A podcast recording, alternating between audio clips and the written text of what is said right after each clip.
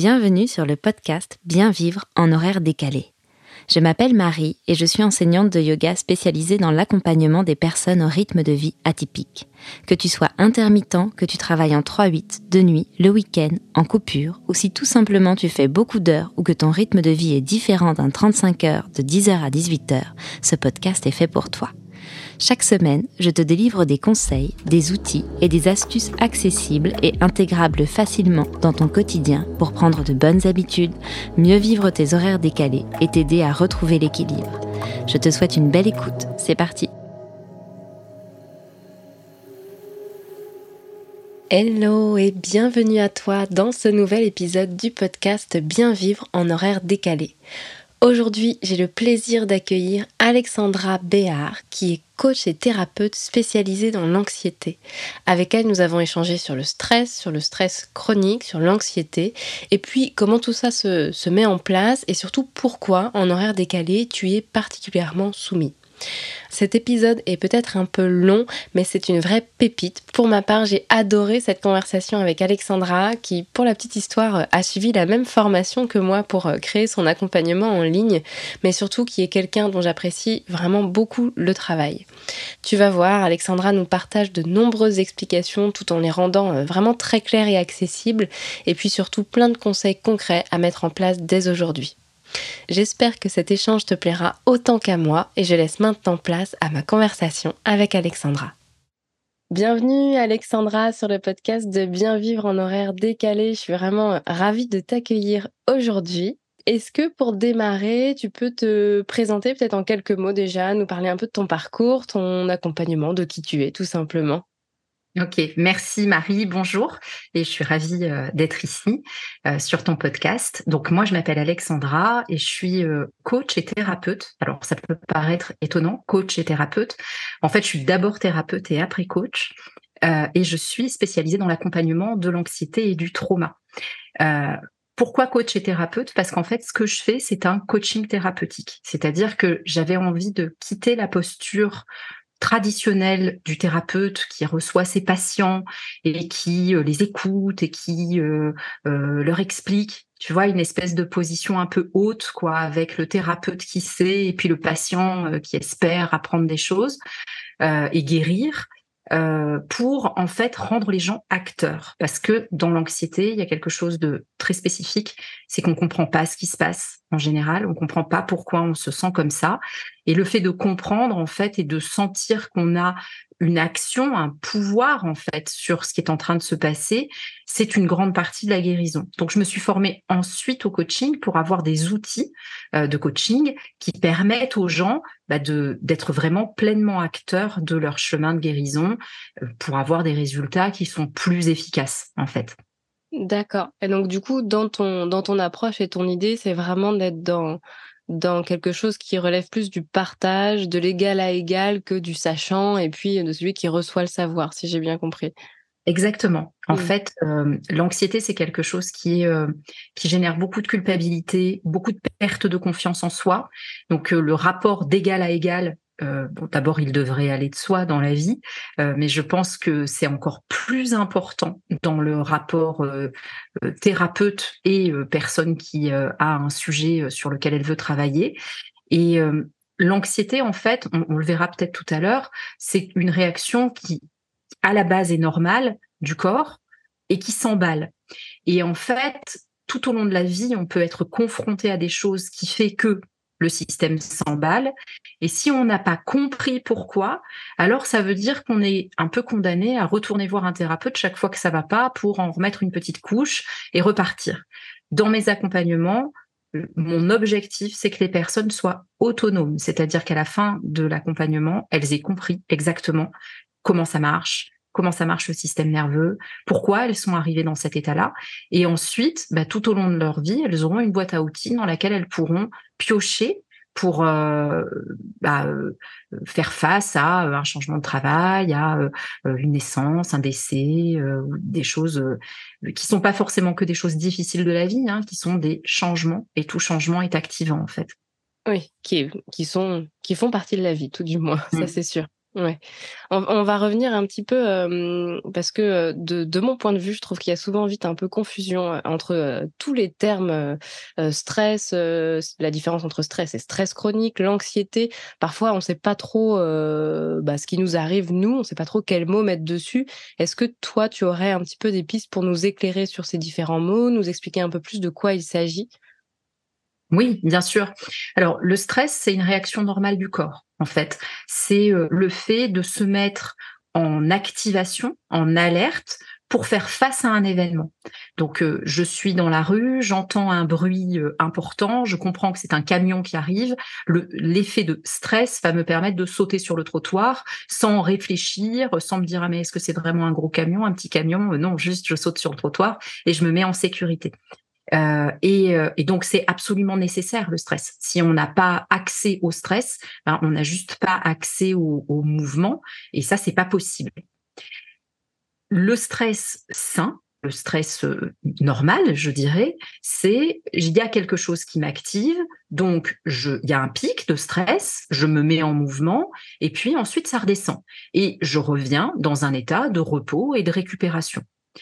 Le stress chronique, c'est quand en fait je suis tellement soumis à un stresseur de manière répétée ou sur un temps euh, euh, qui, qui, dure trop longtemps en fait pour moi. Et le trop longtemps pour moi, bah, c'est subjectif, ça dépend des gens. Hein. Euh, en fait, on n'a plus d'effet de redescente, on n'a plus accès à la récupération, et donc on est tout le temps en état de stress, on est tout le temps en état d'activation. Donc ça, ça peut être je suis dans un environnement de travail euh, qui est euh, euh, trop agressif pour moi, je traverse une maladie, une longue maladie, où j'accompagne un proche qui va pas bien, ou j'ai des enfants en bas âge, hein, ça peut être ça, ou je, je vis en horaire décalé, hein, et j'ai pas mis en place ce qu'il fallait pour, pour me sentir bien. Et donc, le stress chronique, en fait, c'est comme si la machine se, se bloquait, en fait, dans cet état d'activation perpétuelle.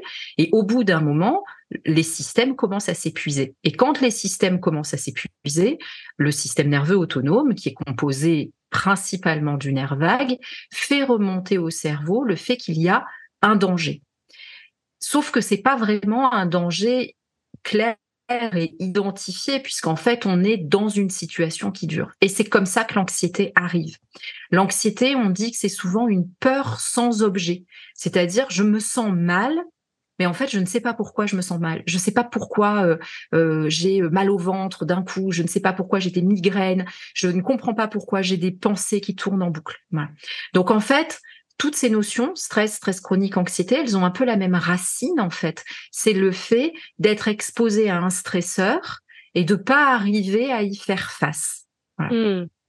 Très bien. Donc, et puis c'est presque euh, l'un suit l'autre, quoi, quelque part. L'anxiété découle du stress chronique, qui découle du stress euh, classique, normal, comme tu disais quelque part, mais qui est répété et qui, qui ne, qui ne s'arrête jamais. Et j'ai plus ces moments de récupération. Donc en fait, très clairement, c'est jamais euh, juste dans la tête. C'est pas quelque chose que je peux choisir de contrôler juste parce que je me j'ai une attitude particulière, j'ai des pensées positives, donc ça va tout régler parce qu'on peut entendre ça parfois. Euh, euh, oh, mais t'es trop stressé. Euh, il suffit que tu penses comme ci, il suffit que tu penses comme ça. Détends-toi. ouais, détends-toi, carrément. oui, en fait, l'anxiété, c'est avant tout dans le corps. Et en fait, quand on, on, on travaille là-dessus, on se rend compte que nos pensées changent en, en fonction de l'état du système nerveux dans lequel on se trouve. Il y a plein de manière différente d'être anxieux. Il y a des gens qui sont tout le temps dans l'action. En fait, ils ont tellement euh, euh, peur de pas être à la hauteur, de pas y arriver, de manquer de temps, de qui vont euh, travailler, travailler. C'est souvent les bourreaux de travail ou les gens qui savent pas se poser tranquillement dans un canapé avec une tisane, par exemple. Donc ça, c'est, on les appelle les anxieux ambitieux, qui sont en fait dans, dans l'anxiété d'accomplissement. Euh, il y a des gens, ils vont être complètement fivés. En fait, l'anxiété les paralyse. Ils se disent, oh, il faudrait que je fasse ça, mais je vais jamais y arriver. Oh, je serai pas à la hauteur. Les gens vont me trouver nul. Donc, c'est une autre sorte de pensée, une autre famille de pensée. Euh, il y a des gens qui vont être tout le temps dans le faire plaisir. Ah ouais, mais si je si je fais pas ça, qu'est-ce que les gens vont penser de moi? Ah mais les pauvres, moi c'est moins important. Ce qu'on appelle les people pleasers, les gens qui font toujours plaisir et qui se font toujours passer après. Et puis il y a des gens qui sont complètement cramé par le stress. En fait, c'est le burn-out hein, euh, et euh, qui, euh, en fait, juste ne peuvent plus avancer. Et le burn-out, en fait, c'est le corps qui lâche. C'est le corps qui à un moment dit, OK, c'est fini, je me lève plus. Et euh, en fait, dans tous ces, euh, ces états-là, qui sont très différents les uns des autres, faire de la pensée positive, alors bien sûr, c'est mieux que de se répéter des choses négatives, hein, on peut pas, évidemment, mais en fait, ça n'a pas d'effet de fond parce que le système nerveux ne parle pas avec des mots. Le système nerveux, il est là pour ressentir. C'est quelque chose de somatique qui passe par le corps. Donc, si on n'accompagne pas le travail de l'anxiété par un travail sur les ressentis et par des exercices appropriés, ça va pas marcher du tout. Et c'est comme ça, en fait, on se dit ah mais euh, moi je comprends pas. Il y a des gens, ils se mettent un coup de pied aux fesses et puis ils changent de travail. Et moi, j'y arrive pas. Pourtant, j'ai refait des formations, mais euh, j'arrive pas à passer à l'action. Il y a plein de gens comme ça qui euh, cherchent à se reconvertir et puis euh, ça donne rien. En fait, parce qu'ils sont dans le figement. Donc, plus ils essaieront de se donner un coup de pied aux fesses, plus leur système nerveux va voir le danger et va les retenir en arrière. Donc, c'est très très important en fait de déjà de comprendre quel genre d'anxieux on est ou quel effet le stress a sur nous. Parce qu'en fonction de la réponse qu'on va donner, on va pas utiliser les mêmes outils pour réguler le système nerveux. Mmh. Ouais, génial. J'avais pas, pardon, j'avais pas du tout conscience de, de toutes ces, de toutes ces différences euh, vraiment de, la manière de, dont notre corps, dont notre système pouvait répondre. Euh, j'imagine qu'on peut presque cumuler pour certaines personnes. Bien sûr. On peut être figé dans le travail et people pleaser dans sa vie euh, privée, par exemple, ou on peut être euh, un, anxieux ambitieux dans le travail et complètement figé dans la pratique sportive. Hein. C'est euh, c'est pas forcément un état généralisé à tout.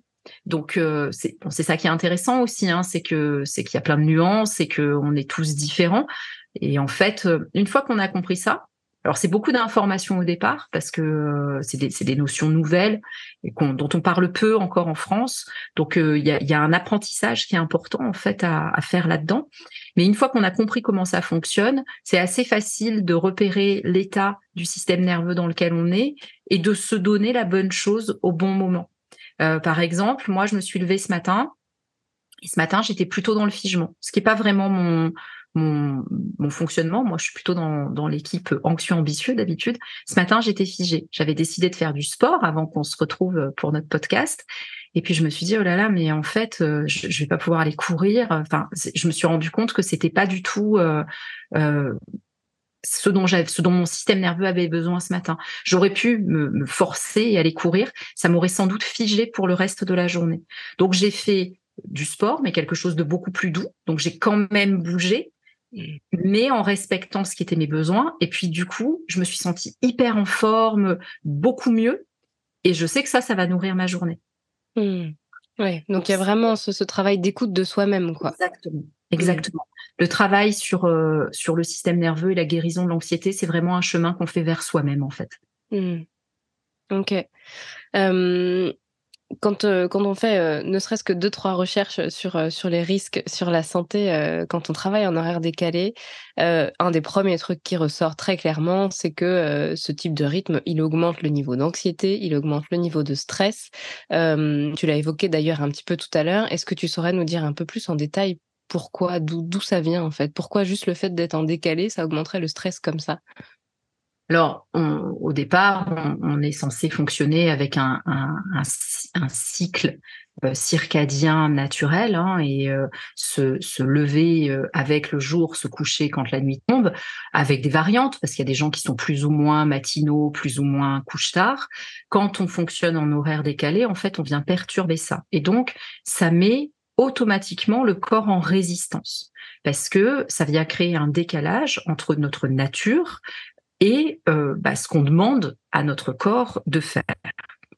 À partir du moment où on entre en résistance, on va activer le système nerveux pour lui demander d'entrer dans un état qu'on appelle l'état sympathique, qui est l'état d'action, qui est un état d'alerte. Et on va lui demander d'être en état sympathique, bah, par exemple, plutôt la nuit, alors que la nuit est censée être euh, un moment où on dort, et en fait, pour pouvoir dormir et dormir d'un sommeil récupérateur, parce que il y a qualité de sommeil différente. Hein.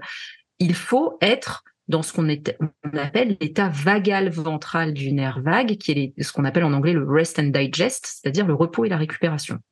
Donc à partir du moment où on appuie sur le bouton action, à un moment où naturellement on devrait être plutôt en phase de repos, ça vient perturber le fonctionnement du système nerveux qui va se dire ok ben en fait il faut que je reste en il faut que je reste en action parce que le, repos n'est pas souhaitable en fait, parce que parce que j'ai pas le temps de me reposer, parce que je peux pas, parce qu'il faut que je travaille.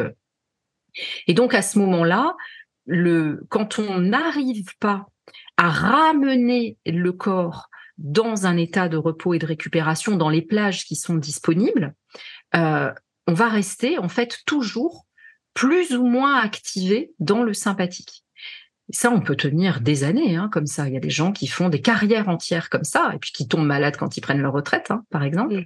Quand ils ont plus l'activation extérieure du sympathique, à ce moment-là, le système s'effondre, par exemple. Donc, euh, ce qui est intéressant, en fait, c'est d'apprendre à prendre son système nerveux par la main et lui dire, OK, bah, même s'il est 11 heures du matin, euh, c'est maintenant que tu dois dormir. Donc, euh, on va mettre en place un certain nombre d'exercices, on va apaiser le système nerveux pour pouvoir accéder à ces phases de repos et de récupération qui sont indispensables pour l'organisme, absolument indispensables. Parce que c'est dans ces phases-là, euh, en anglais, je trouve que ça parle bien parce que rest, c'est se reposer, digest, digérer. Ben, on comprend bien que si tu peux pas te reposer et digérer à certains moments de la journée, c'est toute ta machine corporelle qui, au bout d'un moment, va s'enrayer mmh. nécessairement. Ouais, donc c'est vraiment ce rythme circadien, euh, ce rythme circadien, pardon, c'est vraiment ce, euh, notamment toi tu parles du, sommeil qui va euh, engendrer. En fait, c'est presque ce premier facteur de stress dont on a parlé au début de notre conversation. En fait, c'en est un déjà, c'est le déclencheur numéro un, et comme il est répété tout le temps, en fait, on y est soumis en permanence. Mmh. Et mmh, J'imagine que l'alimentation, de ton point de vue, a aussi un rôle important sur est-ce que la manière dont je mange euh, on est toujours évidemment du point de vue des horaires décalés, mais va augmenter encore plus ce, stress chronique, voire même cette anxiété, ou est-ce que toi tu le laisses de côté, ça n'a pas tellement d'importance? Non, c'est fondamental. En fait, euh, l'alimentation, c'est notre première source de vitamines, de minéraux, de nutriments. Hein. Avant de penser à prendre des compléments alimentaires, il faut déjà regarder ce qu'on met dans notre assiette. Et euh, ce qu'on met dans notre assiette, aussi équilibré soit-il, ne nous servira pas si euh, notre microbiote ne fonctionne pas, si euh, le système digestif va pas bien, si les hormones vont pas bien. Et si le système digestif fonctionne pas comme il faut, et les hormones non plus, et le système immunitaire non plus, tout ça, ça remonte des informations d'alerte au système nerveux. Parce que le système nerveux, il sert euh, c'est comme une tour de contrôle en fait qui vérifie en permanence tout ce qui se passe autour de nous, la lumière, la pression atmosphérique, les bruits, euh, la foule, les mouvements, pour vérifier qu'on est en sécurité. Hein. c'est son rôle au système nerveux de garder en sécurité. Et il vérifie aussi ce qui se passe à l'intérieur de nous. Est-ce que les hormones vont bien? Est-ce que la pression sanguine est ok? Est-ce que la digestion se passe, se passe, bien ou pas bien? Et si quelque chose ne va pas bien, bah, c'est immédiatement interprété comme une alerte par le système nerveux. Et au-delà des douleurs que ça peut engendrer, de l'inconfort que ça peut engendrer, ça vient générer en fait un fond d'anxiété parce que en permanence on vit avec euh, il y a quelque chose qui tourne par rond euh, là-dedans. Donc euh, l'alimentation qui est euh, la base de tout en fait parce que c'est avec l'alimentation qu'on nourrit notre microbiote hein, avec les fibres, les prébiotiques, c'est avec ça qu'on nourrit notre microbiote.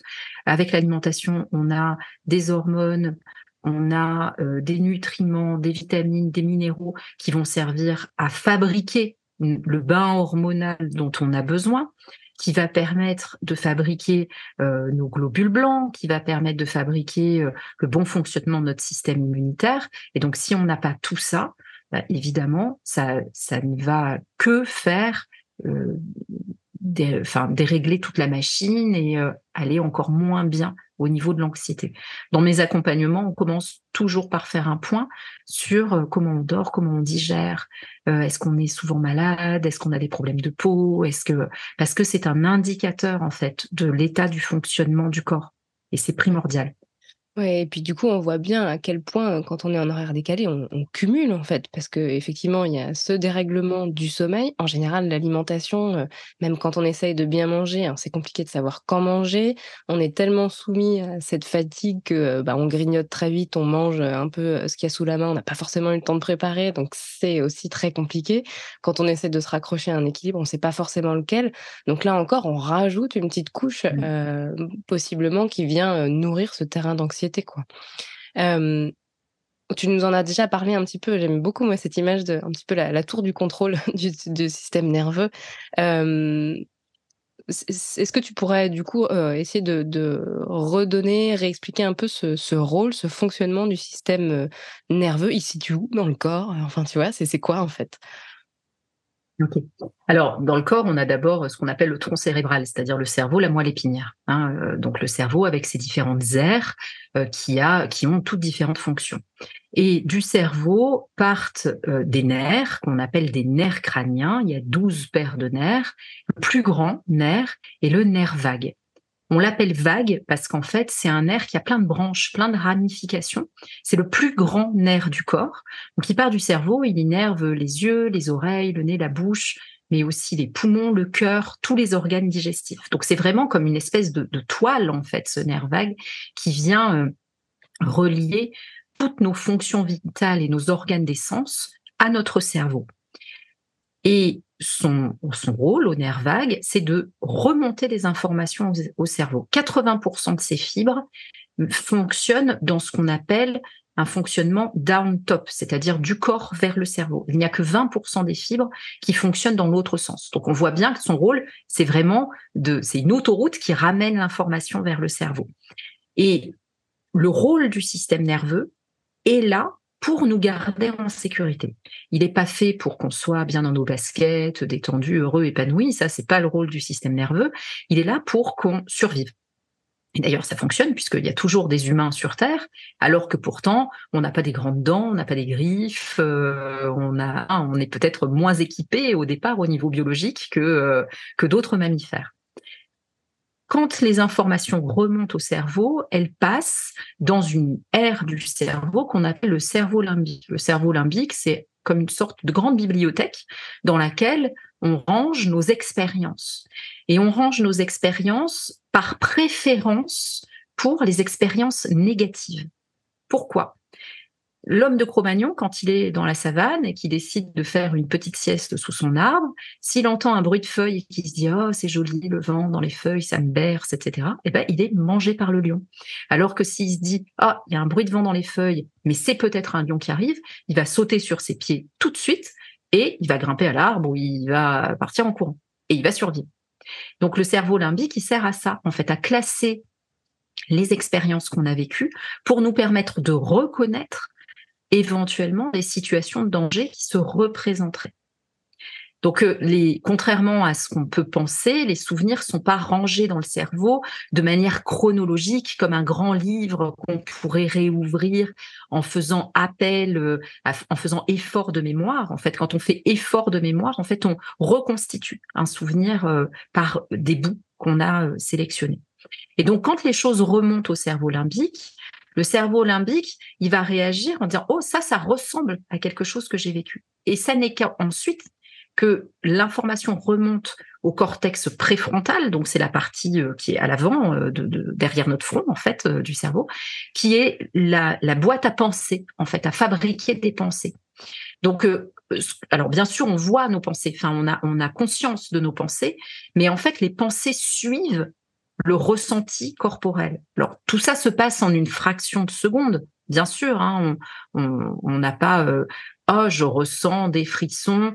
Tiens, euh, je, ça me fait penser à quand j'avais quatre ans et qu'il m'était mmh. arrivé telle chose. Du coup, je génère une pensée euh, euh, de tristesse, alors que je ne sais pas pourquoi. Évidemment, on n'a pas conscience de cette décomposition parce que ça se passe très vite. Mais ça s'apprend. C'est-à-dire que euh, quand on voit la pensée de tristesse, par exemple, qui arrive et on ne sait pas pourquoi, on peut apprendre à faire le chemin inverse et à comprendre euh, ce que disent les ressentis, en fait. Donc le, le, système nerveux fonctionne comme ça et nous permet d'avoir des attitudes, des comportements, de faire des choix qui vont nous garder en sécurité. Et pour le système nerveux, la sécurité, c'est ce qui est connu.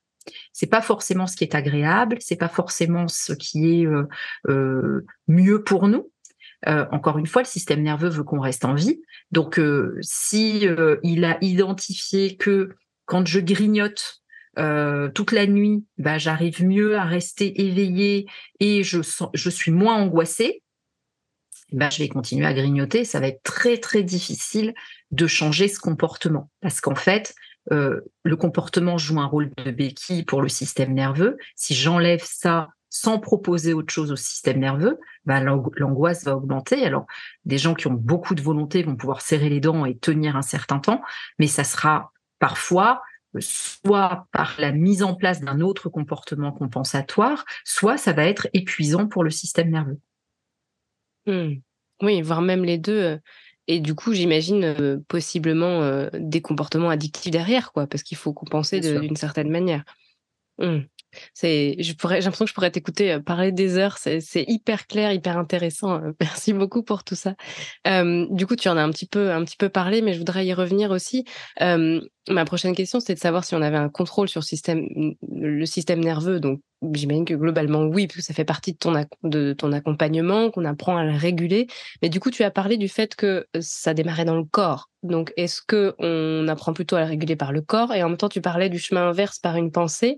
Donc, est-ce que c'est plutôt par la pensée qu'on démarre? Comment est-ce qu'on apprend à réguler ce système nerveux? Alors, pour apprendre, alors oui, on peut avoir un contrôle, mais il faut se mettre d'accord sur ce qu'on entend par contrôle. C'est-à-dire que euh, avoir des ressentis désagréables, ne pas aimer certaines situations, c'est normal. La régulation du système nerveux n'est pas un moyen pour tenir coûte que coûte, pour accepter l'inacceptable. C'est pas ça la régulation du système nerveux. Merci de dire ça. Donc euh, euh, on peut, on va pas gommer, enlever les réactions. Par contre, on va arriver à se mettre dans une situation optimale pour pouvoir faire face aux signaux que l'on reçoit, les comprendre, les décrypter, agir en conséquence. Et quand parfois on n'a pas le choix, parce que parfois ben, on est confronté à des situations dans la vie qu'on ne peut pas euh, éviter, euh, eh bien avoir les bons outils pour ne pas déréguler le système nerveux. Donc, comment on apprend à le réguler? D'abord, la première étape, c'est comprendre. On ne peut pas réguler le système nerveux si on n'a pas compris comment ça fonctionne, si on n'a pas compris les différents états du système nerveux, le sympathique, le figement, le shutdown, euh, tout ça. Si on si on n'a pas la capacité à repérer ça, on ne pourra rien faire. Il n'y a pas d'exercice qui marche pour tout le monde dans tous les cas tout le temps. Donc, c'est important de comprendre, on va dire, de manière théorique comment ça marche, et puis ensuite de s'appliquer à soi-même ça.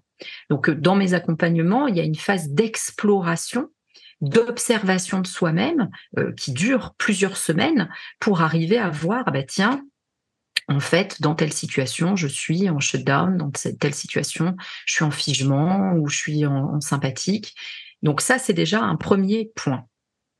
Une fois qu'on a identifié ça, on va pouvoir faire des exercices qui sont des exercices physiques, des exercices somatiques, qui vont correspondre à l'état dans lequel on est. Par exemple, je suis suractivée en sympathique parce que ça fait six mois que je travaille la nuit, que je serre les dents euh, pour tenir le coup, et en fait, je suis arrivée à un stade où même me poser devant la télé pour regarder un film, c'est insupportable. En fait, j'arrive plus à, rester euh, en place. Si on dit à une personne qui est dans cet état-là, mais il faut faire de la méditation, euh, c'est ça va super bien marcher, ça apaise, ça calme les pensées, etc.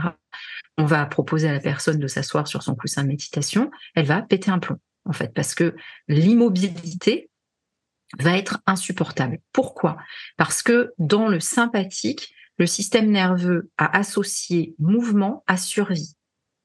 Imagine notre homme de Cro-Magnon qui est dans la savane, qui voit un lion, et au lieu de partir en courant, on lui dit, je pense qu'il vaut mieux que tu t'assoies en tailleur et puis que tu médites. Bah, bah bien sûr, c'est pas possible, hein, parce qu'il sait qu'il va se faire manger par le lion s'il fait ça. Donc, il va falloir proposer autre chose. Euh, bien sûr que la personne qui est suractivée en sympathique a besoin de ralentir. Bien sûr qu'elle a besoin de faire de la place à euh, de l'apaisement pour pouvoir euh, sentir le flot des pensées qui diminue et pour bénéficier de le rythme cardiaque qui diminue, la respiration qui se calme, pouvoir digérer tranquillement, etc., etc mais elle va pas pouvoir faire on-off, c'est pas possible. Donc on va lui proposer d'autres choses. On va lui dire, bah, par exemple, au lieu de faire de la méditation silencieuse vipassana assise pendant deux heures sur un coussin, tu vas faire par exemple de la marche afghane. La marche afghane, c'est une trouve plein de, de, vidéos sur YouTube euh, qui, qui montrent ça. Euh, c'est une manière de marcher en comptant ses pas et en calant inspire, rétention, expire, donc les différentes phases du souffle, sur les pas que l'on fait. Ce qui nous oblige à réfléchir à ce qu'on fait parce qu'en fait comme c'est pas du tout euh, naturel c'est pas une manière de marcher habituelle bah au départ euh, c'est un peu compliqué on s'en on s'en mêle les pinceaux donc en fait ça focus le, le mental sur cet effort on marche donc on est en mouvement donc le système nerveux est content hein, on lui a pas dit euh, soit immobile mais en fait, on ne peut pas faire ça à toute allure. Donc, c'est une marche qui est plutôt euh, enfin, lente, euh, calme en tout cas. Et donc, ça, en fait, ça va permettre d'apaiser le système nerveux. On va euh, proposer, par exemple, du yoga, mais pas de l'ashtanga parce que l'ashtanga, c'est, euh, on va dire, la pratique la plus sympathique, hein, la plus yang euh, du yoga.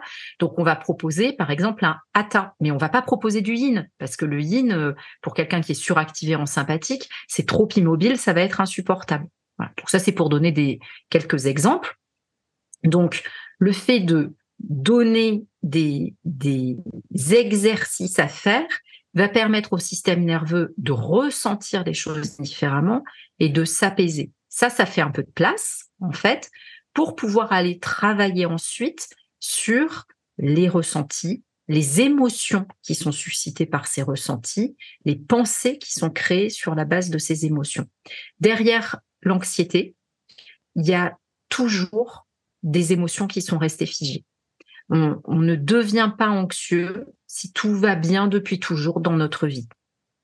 Euh, il y a beaucoup de gens qui euh, se pensent anxieux depuis leur naissance, notamment parce qu'ils ont entendu leurs parents, par exemple, dire Oh, mais toi, tu as toujours été euh, ultra inquiet, tu t'es toujours stressé pour rien.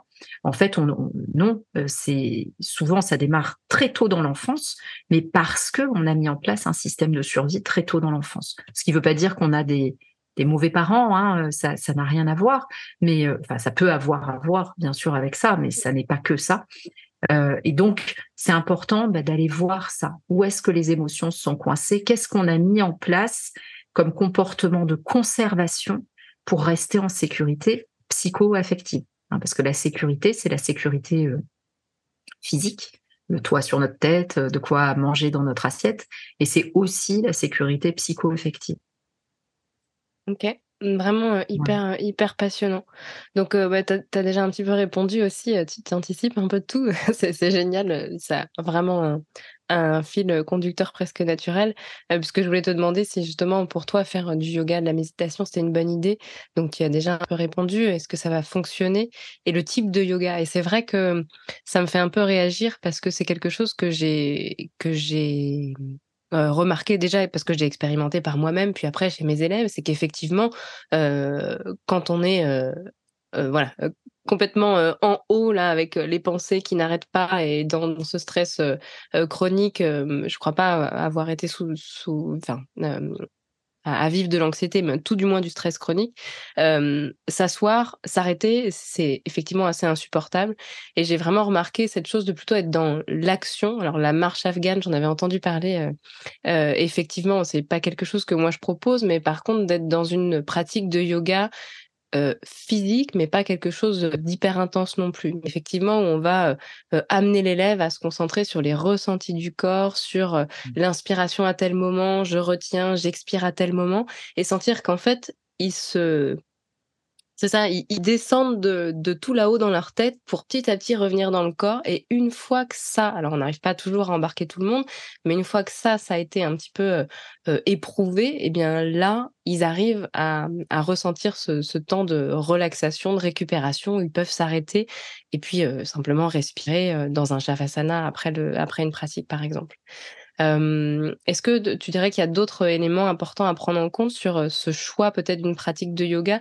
Est-ce que du coup c'est à chacun de s'écouter un peu au moment de se dire bah là moi j'arrive pas j'arrive pas à rester assis à méditer ou j'arrive pas à rester dans cette, pratique de yin yoga donc je vais faire quelque chose de plus intense?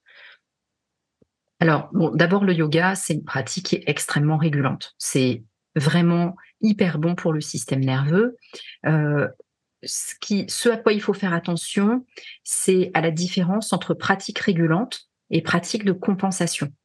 Donc, euh, par exemple, moi, pendant des années, j'ai fait énormément d'ashtanga. Ça correspondait à une époque euh, où j'étais à fond dans ma vie, on va dire. Et euh, le samedi matin, j'allais faire ma première série, j'allais faire mes deux heures d'ashtanga, je ressortais, j'étais rincée, vidée, enfin comme ça peut l'être après une pratique d'ashtanga intense. Et c'était euh, enfin ça me faisait du bien euh, vraiment euh, je, je, me sentais vidée. Voilà c'était vraiment le terme ce que je ne savais pas à l'époque c'est qu'en fait ça c'était compensatoire c'est-à-dire que à un moment donné c'était tellement trop pour moi toutes ces pensées cette activation qui tournait en boucle que le seul moyen que j'avais pour faire pause c'était d'aller me mettre la misère quelque part sur mon tapis de yoga le samedi matin. Euh, d'autres personnes font ça en allant courir, par exemple. Hein. C'est ce qu'on appelle les, sports en ligne, c'est-à-dire les, sports où on est euh, beaucoup d'avant en arrière, d'arrière en avant dans, la, dimension euh, spatiale, et où on va en fait se s'épuiser au niveau physique. Pourquoi? Parce qu'en fait, ça fait sécréter de la dopamine. La dopamine, c'est l'hormone du, enfin, c'est l'hormone du bonheur, on va dire, en tout cas du bien-être. Et en fait, on a besoin de dopamine. Et quand on s'épuise par le stress chronique, en fait, comme on fabrique beaucoup de cortisol et de noradrénaline et que ça, ça pompe du magnésium, parce que le, magnésium est un ingrédient en fait pour euh, fabriquer ces hormones, qui sont les hormones du stress, hein, de la survie, euh, ben, on a moins de magnésium pour aller fabriquer la mélatonine, qui est l'hormone du bonheur, qui permet de dormir bien, etc. Et donc, à un moment, bah, comme il faut qu'on tienne, qu'on ait des, euh, des, sources de, bien-être, on va dire, on va mettre en, en place des comportements compensatoires qu'on appelle des comportements dopaminergiques. Donc, le sport à outrance, donc la tablette de chocolat que je mange d'un coup, donc euh, je me mets devant la télé tout en regardant mon téléphone, ou les pratiques addictives, on va dire, d'une manière générale. Euh, ce qui ne veut pas dire que je critique l'ashtanga. Hein, euh, c'est, euh, c'est juste que si on est suractivé au niveau du sympathique et qu'on ne fait que ça, en fait, on aggrave la dérégulation. Donc, si on est un grand fan d'ashtanga et qu'on a besoin de son cours d'ashtanga toutes les semaines parce que il y a aussi un côté dépassement de soi, etc. Super. Mais il faut faire autre chose à côté. Il faut à côté mettre en place une pratique qui va permettre au système nerveux de se régénérer. Et si on a besoin d'action, ça peut être par exemple du HIT. Tu sais, c'est le High Intensity Interval Training. Donc pourquoi? Parce que le HIT, ça permet de travailler dans toutes les dimensions. Ça fait travailler l'équilibre, ça fait sauter, s'accroupir, aller à gauche, aller à droite. Euh, et donc ça, en fait, ça sert à augmenter la fenêtre de tolérance au stress. C'est-à-dire que notre système nerveux se rend compte qu'on est capable de sauter, s'accroupir, courir, marcher, etc. Il se dit ah génial, si un lion arrive, euh, elle saura euh, survivre. Ou bien on va faire de l'escalade, par exemple. Euh, donc on va choisir d'autres sports ou un autre type de yoga qui va être différent pour le système nerveux. Par exemple, le vinyasa. Le vinyasa, c'est des séries qui changent tout le temps, hein, donc on est un peu surpris en tant qu'élève quand on parce qu'on ne sait pas quel euh, quel va être l'exercice euh, d'après. Donc ça oblige à s'adapter et euh, ça fait travailler d'une manière différente. On n'est pas dans un truc répétitif où quelque part on se met en état d'hypnose en faisant notre série. ou ça peut être du hatha, hein, un hatha yoga va marcher très bien aussi. Et ça va permettre de rester, c'est ce que tu disais, en contact avec ce qui se passe dans son corps. Redescendre de la tête pour passer au corps. Si on se rend compte qu'on est dans une pratique quelle qu'elle soit, en train de penser à autre chose. Moi, à une époque, je courais et en courant, je passais mon emploi du temps en revue en me disant ah, j'ai ça à faire demain, j'ai ça à faire après-demain. Ça, c'est horrible. C'est pas du tout régulant comme euh, manière de faire. Donc, euh, euh, le hatha, le, vinyasa, le yin, c'est des choses qui sont très régulantes, mais à condition d'être capable de le faire à un moment donné. Donc, euh, si euh, on, se, on a entendu que le yin c'est super, mais qu'en fait on y arrive, mais on y arrive 10 minutes, eh ben, faisons-en 8 minutes mmh. pour pas déborder le système nerveux. Et puis peut-être que dans 15 jours, on fera un quart d'heure, et puis peut-être que euh, trois mois plus tard, on fera une heure complète. Hein, c'est, il faut aller au rythme de son système nerveux, et le système nerveux, il change avec des petits pas. Oui, donc il y a un d'adaptation. Voilà. Mmh il y a plein de respirations qui sont utiles aussi. Dans le yoga, on fait beaucoup de respiration. Euh, la respiration, c'est un outil génial pour travailler sur le système nerveux et sur le nerf vague, parce que le nerf vague est connecté au poumon et que la respiration, c'est quelque chose sur lequel on a un effort de volonté. Hein. même si ça fait partie de notre système parasympathique, c'est-à-dire ce qui fonctionne sans qu'on le décide, puisqu'évidemment on respire sans avoir à penser qu'on respire. Mais on peut retenir son souffle, accélérer sa respiration, la calmer, faire des intervalles différents, etc. Donc euh, la respiration, c'est un moyen de euh, d'agir en fait et d'envoyer une information au système nerveux. Ce qui est intéressant, c'est d'aller vérifier quelles sont les phases du souffle qui sont difficiles pour les gens. Souvent, les rétentions à vide euh, hein, quand, donc quand on a complètement expiré et qu'on n'a plus d'air dans les poumons, sont très très angoissantes pour les gens parce que ça c'est l'immobilité totale. Mmh. Et l'immobilité totale, c'est souvent quelque chose de bah, qu'on associe à la mort, quoi, hein, quelque part. Donc euh, que le système nerveux associe à la mort. Donc euh, c'est très flippant. Donc pour les gens qui sont en état de stress chronique, pour les gens qui sont très figés, euh, on va pas leur faire faire de rétention à vide longtemps parce que ça, ça augmente l'angoisse. Euh, les gens qui sont euh, très très activés en sympathique, on va pas leur faire faire 15 minutes de kapalabhati, hein, par exemple, parce que comme ça, c'est une respiration qui est très euh, euh tonique, très dynamique, en fait, ça va augmenter le rythme cardiaque, augmenter la fréquence respiratoire. Donc, ça a euh, l'effet un peu inverse. Quelqu'un qui est figé, on peut lui proposer Kapalabhati, mais on va lui proposer une minute. Mmh. Et puis, on va faire des pauses. Donc, par exemple, dans un, dans un cours, ça peut être, euh, on propose Kapalabhati à la fin du cours parce qu'on a envie, parce que dans un cours de yoga, il y a aussi un aspect découverte. C'est intéressant pour les élèves de voir un peu plein de choses différentes. Ben, on peut dire, bon, ben, euh, je vais faire que des petites sessions de, de 30 secondes. J'invite les élèves à faire des pauses pour qu'ils restent à l'écoute d'eux-mêmes, ce qui peut permettre à tout le monde de tester sans aller au-delà de ce qui est OK pour le système nerveux. Hein, par exemple.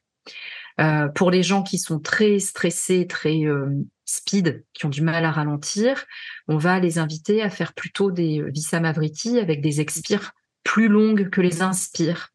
Pourquoi? Parce que l'expire plus longue, ça fait travailler ce qu'on appelle le frein vagal. En fait, le frein vagal, c'est une impulsion électrique du nerf vague sur le cœur qui permet au cœur de ralentir. Tu sais, si on regarde un électrocardiogramme, on voit une courbe sinusoïdale, ça monte, ça descend, ça monte, ça descend. Quand ça descend, c'est parce que le nerf vague envoie un influx nerveux pour dire ralenti. Hmm. Et donc, euh, pour que le frein, il faut bien ralentir pour que le frein vagal fonctionne bien. Si on ralentit trop, c'est le malaise vagal. Hein, c'est les gens qui tombent dans les pommes. Donc, euh, euh, bah, quand on est euh, très stressé, quand on est en stress chronique, en fait, le frein vagal, il fait pas bien son job.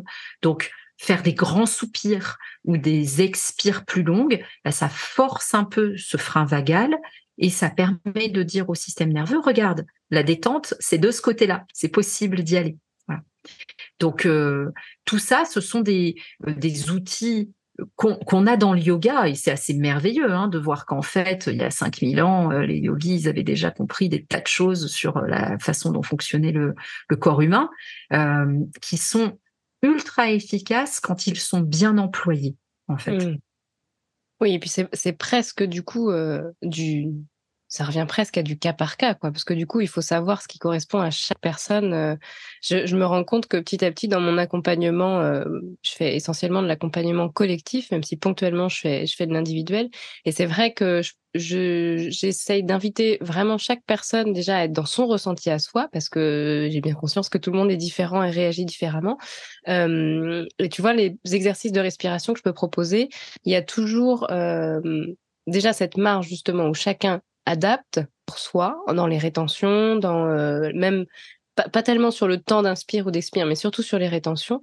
Et puis euh, les durées d'exercice. Tu vois, euh, cap à la bâtie, je pense que jamais en cours collectif, je n'ai pu le dépasser à une minute. Même, je pense que j'étais à 45 secondes. Et c'est plus cette idée de découverte, de sentir ce qui se passe dans le corps que d'aller chercher au fond de la technique parce que je connais pas, je sais pas ce qui se passe en face vraiment pour les gens et c'est un peu compliqué de, d'être dans l'adaptation euh, à ce point-là.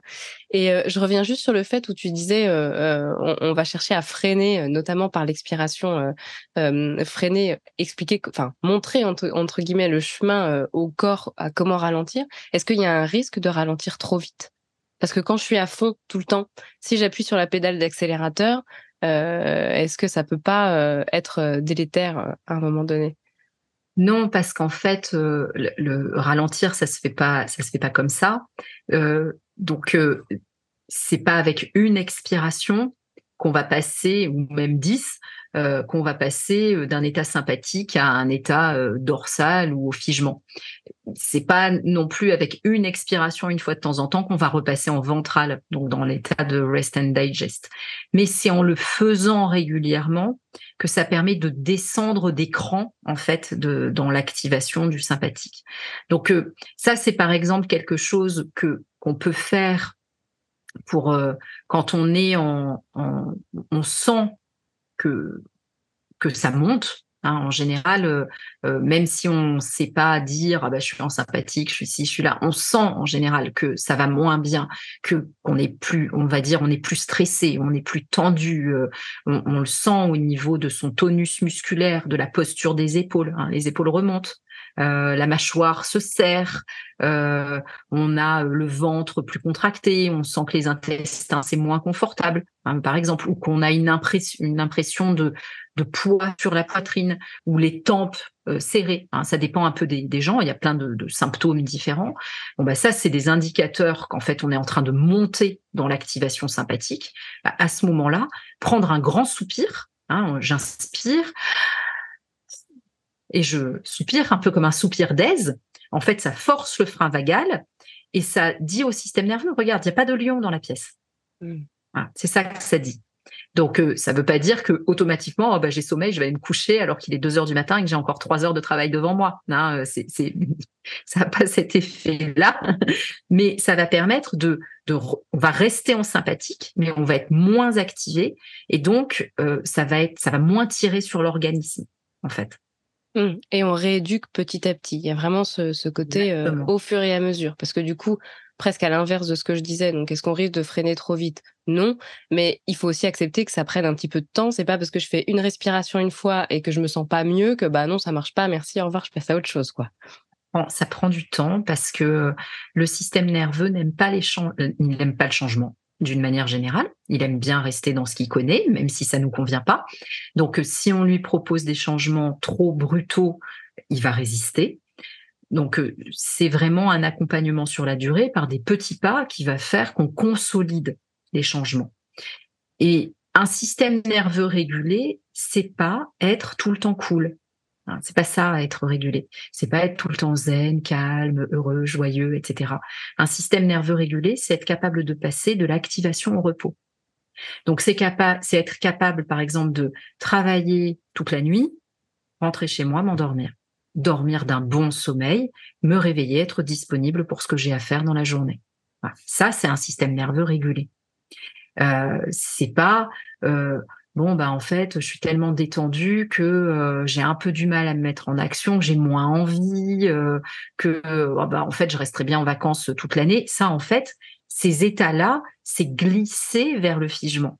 Mmh c'est pas et c'est pas bon non plus en fait parce que bah, quand on est figé enfin euh, le, mot dit bien ce que c'est bah on bouge plus et, et c'est pas souhaitable hein, dans, dans la vie ouais euh, est-ce que tu aurais euh, quelques autres conseils, je sais pas, quelques quelques techniques, trois, cinq, pour pour justement commencer à apprendre à réguler le système nerveux quand on est en horaire décalé? Alors, quand, euh, alors, ce qui est important, c'est de se mettre à l'écoute de soi. Hein, pour, euh, donc, je peux pas donner d'exemple en disant à telle heure il faut faire telle chose parce que ça varie en fonction des personnes. Mais euh, par exemple, quand je rentre chez moi et c'est le moment de dormir, ça peut être un challenge, ça, parce que j'ai été très activée sur une période qui est normalement pas une période d'activation. Je rentre chez moi, il fait jour, par exemple, et donc euh, ça peut être bah, compliqué euh, euh, sur commande de passer dans un état de sommeil nécessaire.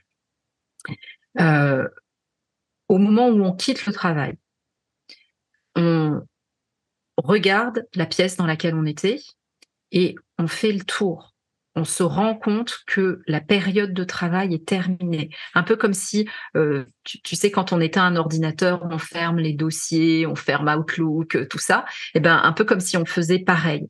Donc, on prend 30 euh, secondes pour faire le tour de la pièce, balayer la pièce du regard et se dire, OK, j'ai terminé.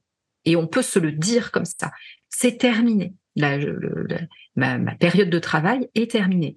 Et quand on a fait ça, on inspire en grand et on pousse un grand soupir. Ce soupir intentionnel dont on parlait tout à l'heure. J'inspire et j'expire. Alors, si on le fait peut-être pas dans sa pièce de travail, on le fait peut-être au vestiaire, on le fait peut-être en arrivant dans sa voiture, euh, selon euh, euh, l'environnement. Après, on adapte pour que ça soit pas gênant, enfin fluide pour soi.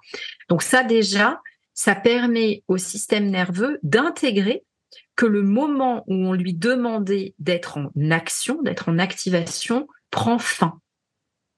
Et de le lui signifier corporellement, parce qu'encore une fois, le système nerveux, il ne parle pas avec des mots. Donc ça, ça va déjà permettre d'intégrer quelque chose. On arrive chez soi, et euh, on, doit bah, se, mettre au lit, par exemple, c'est le, moment de c'est le moment de dormir.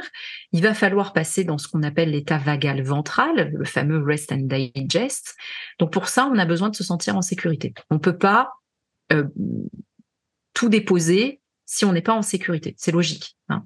Euh, donc là, il faut avoir fait le travail auparavant, d'avoir repéré les choses qui sont agréables pour soi. Peut-être que j'ai besoin de prendre une douche. Bon, bah, si c'est le cas, euh, je vais choisir un, savon, un gel douche qui sent particulièrement bon, qui me fait plaisir. Et quand je prends ma douche, je le fais avec intention. Pas, euh, je me savonne vite fait, on me dit oh là là, mon Dieu, quelle heure il est, il faut que je me couche. Euh, en plus, j'ai tel truc à faire après, parce qu'en fait, en faisant ça, on, réactive le sympathique. Donc ça, ça marche pas. En fait, ça remet le système nerveux en action. Donc je prends ma douche et un, un truc qui marche très bien quand on n'a pas l'habitude de faire ça, c'est de se savonner en, mettant de la conscience dans ce qu'on fait. Je suis en train de me savonner le pied gauche, et puis je fais le pied droit, et puis je fais une jambe, et puis je fais l'autre jambe, ou on part de la tête et on va en bas, peu importe dans tous les sens on se savonne. Parce que ça, en fait, ça oblige à être dans l'ici et maintenant cet état absolument génial en yoga quand on est en shavasana après une super séance où on a juste l'impression de flotter et que plus rien n'existe à part soit son tapis euh, et la petite musique du cours. Hein, c'est ça l'ici et maintenant. Bah, en fait, dans l'ici et maintenant, le stress n'existe pas, l'anxiété n'existe pas parce qu'on est juste collé à ce qu'on est euh, en, train de faire. Donc euh, ça c'est hyper utile on sort de sa douche et puis euh, on se met euh, dans euh, une tenue confortable hein, parce que si je mets je sais pas moi ce jogging que j'adore mais qui en fait me gratte parce que il est trop vieux ça vient créer quelque chose qui est pas bon pour le sympathique donc en fait c'est des petits trucs hein, qui sont vraiment du quotidien, mais qui vont aider à ça. Et quand je me mets dans mon lit, eh ben, je vais bailler. Je vais me forcer à bailler et je vais me forcer à déglutir. Pourquoi? Parce que le fait de bailler et de déglutir, c'est des choses que l'on fait quand on est en ventral. Et donc, ça permet aussi, ça mime, en fait, l'état ventral. Et ça va permettre au système nerveux de dire, ah oui, on peut, ah, euh, on peut dormir là, on peut digérer, ah bah, ok, voilà. Et donc, ça va aider à passer dans un système de sommeil, de repos, euh, qui va être plus récupérateur. Donc ça, c'est des petits, des, petits trucs hein, euh, qu'on peut mettre en place. Il y en a, il a plein d'autres hein, après, mais voilà, qui, qui aident vraiment au quotidien. Génial, bah merci pour tout ça. Est-ce que pour finir, tu aurais quelque chose que tu, tu, pourrais dire à une personne qui est justement en horaire décalé, qui souffre d'anxiété, de stress, qui est un petit peu dans ce cercle vicieux Ça peut être une citation, ça peut être un dernier conseil, ça peut être. Est-ce qu'il y a quelque chose qui te vient? Ce que je voudrais dire, c'est qu'il faut garder espoir parce que c'est possible d'en sortir. On ne naît pas stressé ou anxieux, c'est pas un trait de caractère, c'est c'est pas une fatalité non plus. Et même avec euh, des vies un peu particulières dans leur organisation, c'est possible d'avoir un système nerveux qui est bien régulé et qui permet d'avoir euh, une vie euh, chouette comme on la comme on la souhaite et de profiter des, des, moments qu'on a envie de passer avec soi-même, avec ses proches et de faire des projets, d'avancer dans ces projets. Tout ça, c'est un système nerveux régulé qui permet de le faire et ça s'apprend. Et ça s'apprend rapidement. Ça ne met pas des années à réguler un système nerveux. En quelques mois, on sait le faire. Ok, oh, génial. Donc, euh, gardez, gardez espoir. Il y a toujours des solutions. Bah, écoute, on arrive doucement à la fin de cet épisode. Je voudrais vraiment te remercier pour tout ce que tu nous as apporté. C'était hyper riche. Moi, j'ai appris plein de choses. et du coup, bah, je voulais juste te proposer avant avant qu'on se quitte. Je sais que tu as un programme. Tu l'as un, petit peu évoqué entre les lignes pendant pendant notre échange. tu as un programme pour apprendre à réguler l'anxiété. C'est ça? Tu peux nous en parler un tout petit peu plus avant qu'on se quitte? Ouais, euh, j'ai un programme de groupe en fait qui s'appelle Flow Sérénité. Flow c'est le nom de mon site et mes accompagnements qui euh, qui regroupe tout ça en fait, euh, comprendre ce que c'est que le système nerveux, comprendre comment se met en place le stress chronique, l'anxiété, les différents états du système nerveux, comment on régule et comprendre pour soi et apprendre à, à, faire les bons exercices pour soi et surtout bah, derrière pourquoi on est arrivé dans cet état-là, qu'est-ce qui a fait qu'on s'est dérégulé à ce point? Ça marche très très bien.